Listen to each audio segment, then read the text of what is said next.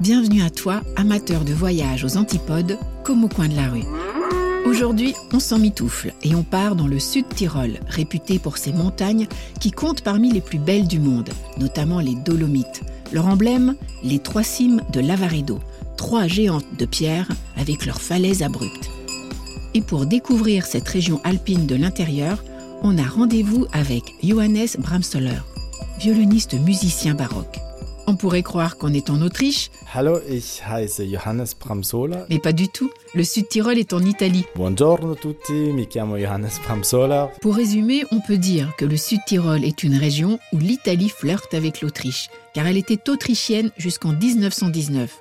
On parle aussi du Haut-Adige, mais là, je t'embrouille. Mais ce qui est sûr, c'est qu'on y parle allemand et italien. On dit aussi bien Ich liebe dich que Ti amo. La preuve avec Johannes.